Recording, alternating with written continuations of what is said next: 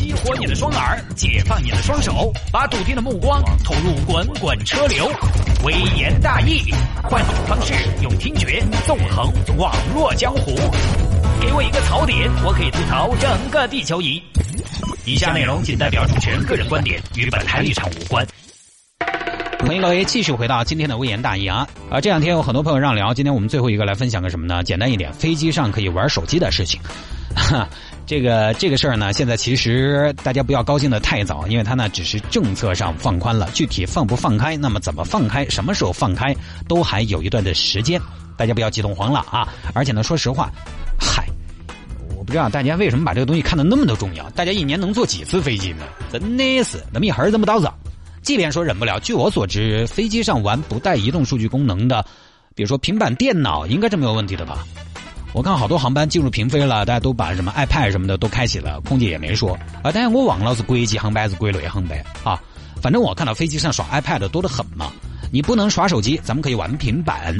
对于经常飞的人呢，买个平板带着娱乐休闲，那很正常，可能人手都有一台。那对于不经常飞的朋友来说，你是不是觉得能不能用手机有那么大的影响吗？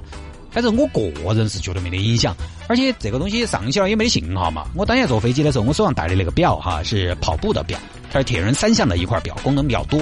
它呢有那个 GPS，然后我有点测试，这应该是没有问题的啊。我当时在那儿测试，我就看我打开跑步记距离这个功能，它能不能收到信号？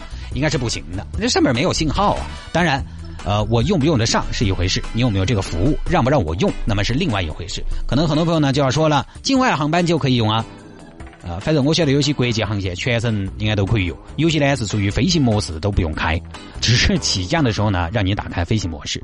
当然我没用哈，因为手机没信号呢，那简直其实手机没信号有什么好玩的？现在任何的应用，任何的比如游戏什么的，都得有数据啊，有数据服务，有信号啊。那为什么国外可以用，国内不能用呢？很多朋友就觉得你这个没跟上。我觉得跟前面我们说的西城客专开通是一样的。就我们国家啊，在这种大型交通工具的安全方面，是看得非常重、非常重的。之前我看到一个数据，说中国的民航记录，尤其是近年来的民航记录，应该是世界上最安全的。因为你出了事，不光有刑事责任，你还有政治风险，从上到下都很重视，小心谨慎的。另外一个副产品，那么就是保守，相对来讲呢，没有那么的激进。其实飞机上不用手机，不是我们国家出来的，最早是美国。美国在一九五八年，也就是我爸爸老谢三岁那年。当年他还是穿开裆裤，人家就发现这个东西可能有干扰，而且当时啊不是航空部门提出的，是美国无线电监管机构联邦通讯委员会来提出这个东西的。一开始那个年代没有手机嘛，当时就是啥子？比如说助听器，助听器都不准用了，去了，把你助听器取了，取了我就听不到了，听不到算了，飞机上用不到听，啊，你说什么呢？就已经听不到了啊，取下来就听不到了，不准有。就不让用，然后到了九一年，那那个时候呢，可能是不是美国呢用什么大哥大的多了？美国这个机构又来了，说飞机上用手机，机机副机机双机合璧，这个影响很大，会对地面网络造成干扰，就明确不准用手机了。然后美国这么一搞呢，其他国家一看，哎呦，美国都这么搞了，应该不得整拐吧？呃，我们也搞吧，就都这样了。那么这么整了之后呢，业界又有争议，就是这个东西你光说有影响，但是我们没得前车之鉴嘛。啊，你几个一句话就想进就进，对不对？就是有专家说过啊，到目前全球没有发生任何一起因为使用手机造成飞机通讯、导航干扰的案例。但是这几个说禁的人又会这种思路，他又会有这种思路。他说啥子？他说就是因为我们禁止使用手机，所以没有手机干扰飞机的案例啊。这有什么问题吗？说明我们进的好，进的对呀，对不对？因为这个飞机确实大家晓得安全无小事啊，就是一直存在争议。中间呢，大家可能又觉得这个好像也不是太严重的事情，反正能用就用吧，不让用呢也死不了。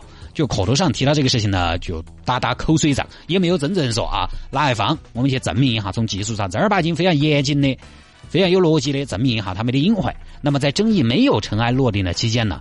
还是按照宁可信其有的方针来，就一概不不准用手机。到了后头呢，美国联邦航空管理局就专门做了个研究，最终的结果是，绝大多数商业航班可以承受来自便携电子设备的电波干扰。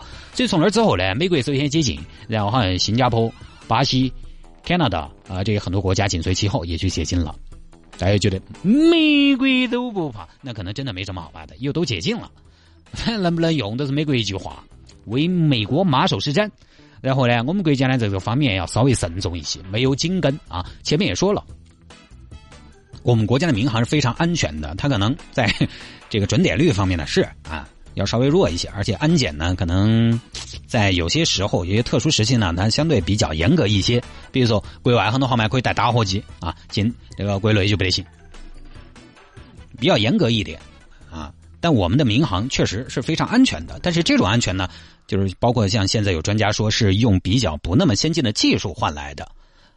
就我宁愿牺牲一些效率，但是我要稳当，所以我们国家呢要相对慢一些。这儿交通运输部呢出台这个政策，当然也是顺应技术的发展，我觉得还是好事情。不过呢，还是要提醒大家，这个只是大方向性的东西，不是什么细则。那么最后呢，还是要各家航空公司自己去评估、去落实。每一个航空公司呢自己个性化定制，反正应该还是要段时间。评估好了细则，细则出来给民航局审批。这儿呢有业内人士说，乐观估计明年上半年啊。就这儿必须要明确的一点是，在这个航空公司具体的细则出来之前，目前你在飞机上用手机还是不允许的啊。这个呢，就看哪家航空公司反应比较快啊，反应速度快的肯定在市场上又可以占到先机啊。以后我们飞机上可以刷手机，那可能呢就会有一些乘客觉得啊，他那个航班不错，我们就去那儿吧。所以也是比拼的时候啊到了。